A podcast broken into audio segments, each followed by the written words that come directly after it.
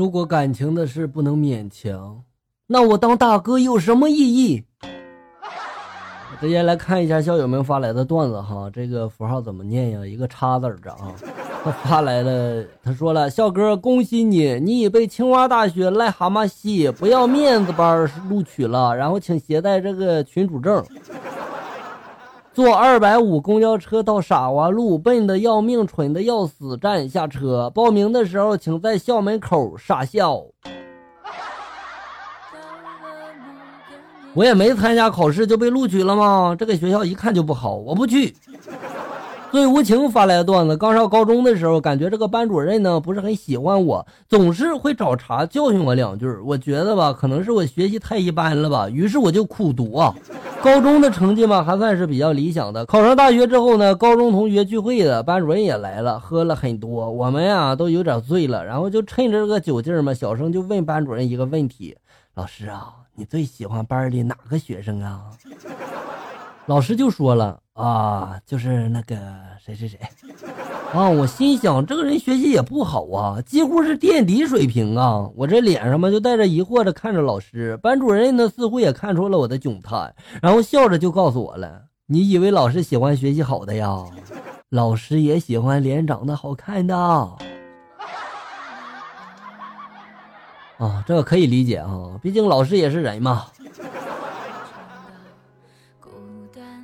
闺蜜给我打电话，让我来给她发一张素颜的照片过去。我就说了，素颜照干嘛呀？闺蜜气呼呼的就说了，我这前两天相识认识了一个男友，无意间嘛就看到我的素颜了。他说我丑，要跟我分手。我让他看看啥叫真丑。不说了，你快点把你的素颜照发过来吧。你们闺蜜还有的做吗？第一次和老婆去他家里，他爸呢看了我一眼，很凶的就问我了：“我女儿我养了二十年，凭什么要嫁给你啊？”我也不甘示弱呀，我就对他说了：“你女儿我还要养她六十年呢，凭什么不能嫁给我呀？”哎呀，此话一出，当时都把他家人给镇住了。校友们以后都用这种方法征服丈母娘哈。郁金香发来的段子，班上呢新来了一名学生，名字叫马独彪。我来说一下这两个字儿哈，马大伙儿都知道是吧？然后两个马是念独啊，三个马呢念彪啊。他这个名字挺奇葩是吧？然后开学点名了，班主任不知道怎么念呀，就说了马叉叉到了吗？语文老师呢有点文学素养，就点名说了万马奔腾到了没？体育老师呢，则直截了当了，就说了一群马到了吗？历史老师呢，对这个名字很不感冒，五马分尸到了吗？数学老师更直接了，马六到了没呀？美术老师很形象，徐悲鸿到了没？最后还是教务处主任统一了叫法，马俩三。父母取名的时候一定要注意啊，这个生僻字尽量少用哈。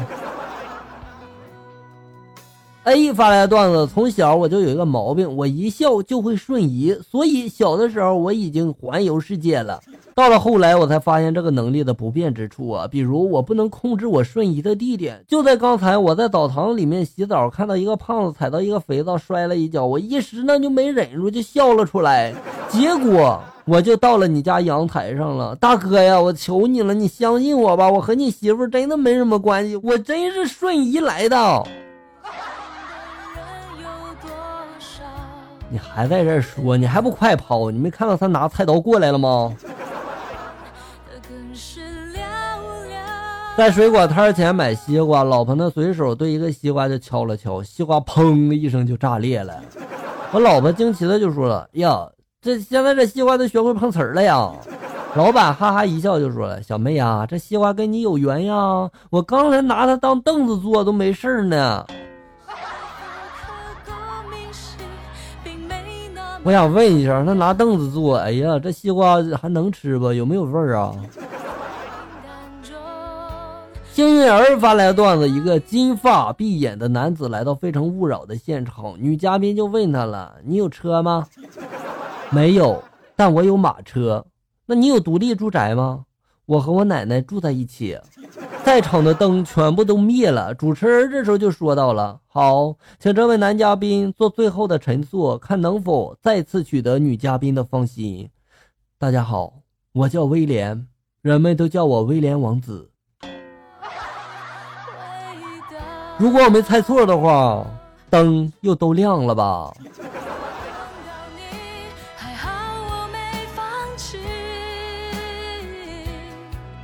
儿子对爸爸就说了：“你若安好，便是晴天。”爸爸就说了：“你个小兔崽子，你把这新买的电视给拆了！我要是安不上，我就打死你！我，我估计这会儿变阴天了吧。”一天，校长到这个班级询问老师的班级人数，哈，于是老师就问小明了：“你考试排多少名啊？”小明就说了：“五十六名。”校长。我们班五十六人，还有这种操作呀？A 小胖发来的段子：今天去小舅子家吃晚饭，临走的时候，丈母娘提了两个袋子递给我，说了一句什么呢？我也没听清。然后我就说了：“哎呀妈呀，你太客气了！你看你又拿又是吃的，你说。”老婆这时候踢了我一脚：“妈是让你拿两个垃圾袋子，顺便到楼下扔这个垃圾桶里面，你想什么呢？”哎呀，我去！要不然你来个当场吃垃圾，化解一下这尴尬的气氛。晚上睡觉的时候，老公光着膀子，我摸着他的胸，我就说：“老公啊，你那胸太小了，跟绿豆似的，再大一点，摸着多舒服呀。”老公就说了：“如果那样的话，我摸自己的就好了，我要你干嘛呀？”哎，我有一个想法，单身狗是不是可以考虑一下健身了？今天去看牙医，发现女医生太漂亮了。女医生就说了：“牙坏了，拔吗？”我就问了：“那拔牙影响我开宾利吗？”女医生就说了：“不影响。”我接着又问了：“那拔牙影响我打高尔夫吗？”女医生这时候又说了不影响，我又问了，那拔牙影响我住别墅吗？女医生依然说不影响。没事儿，你放心拔吧，唯一影响的就是你以后吹牛的时候吧，容易漏风。我有个朋友情况跟他一样，段子呢老是发一半。去年走的，走之前嘛，他老婆跟人跑了，并且带走了他的全部资产。没几天，他人就疯了，吃了半个月的垃圾食物中毒而死的。死的时候吧，并不安详，尸体在这个太平间里面抽搐了三天。火化的时候烧的滋滋响呀，烧的时候还嚎叫呢。然后烧了几分钟之后嘛，都炸飞了，烟可浓了，这个臭味充满了整个火化场啊！烧完出来之后，灵车就翻了，骨灰撒了一地呀，还被风吹走了不少。刚下葬没几天，坟就被盗了，连骨灰盒都打烂了。这么严重啊？那以后校友们发段子可别发一半了，太危险了。一天，医院里来了五个病人，他们每个人都缺少一个器官，缺的都不一样。要是找不到器官装上呢，他们五个人都得要死。这时候来了一个正常人来买感冒药。作为医生的你是看着五个人死去，还是选择杀了那个买感冒药的人，救活五个人呢？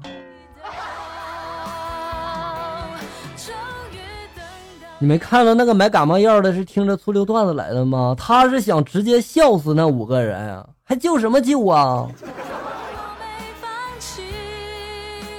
英文这怎么读呀？S E I F I A 发来段子，老婆呢躺在老公的怀里面就问了：“老公啊，你说你要是有一百亿，你想做第一件事是什么呢？”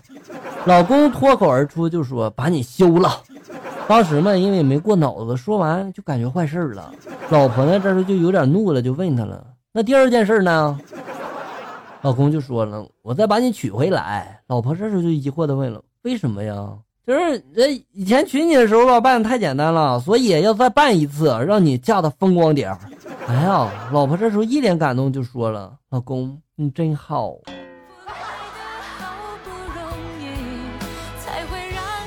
这真是太机智了，多悬呀！你差点挨揍。聊到一个小胖子发来的段子，记得有一次我和我男朋友去逛公园，可能是吃坏了肚子吧，就不小心放了一个屁。他刚好在喝水，我当时就尴尬了。没想到他给我来了一句：“没事儿，我喝水吓一吓。”他说的这个吓一吓的意思嘛，就是吃东西噎住了啊，喝口水吓吓啊。哎呀，我想知道你为什么要冲着他的嘴放屁呢？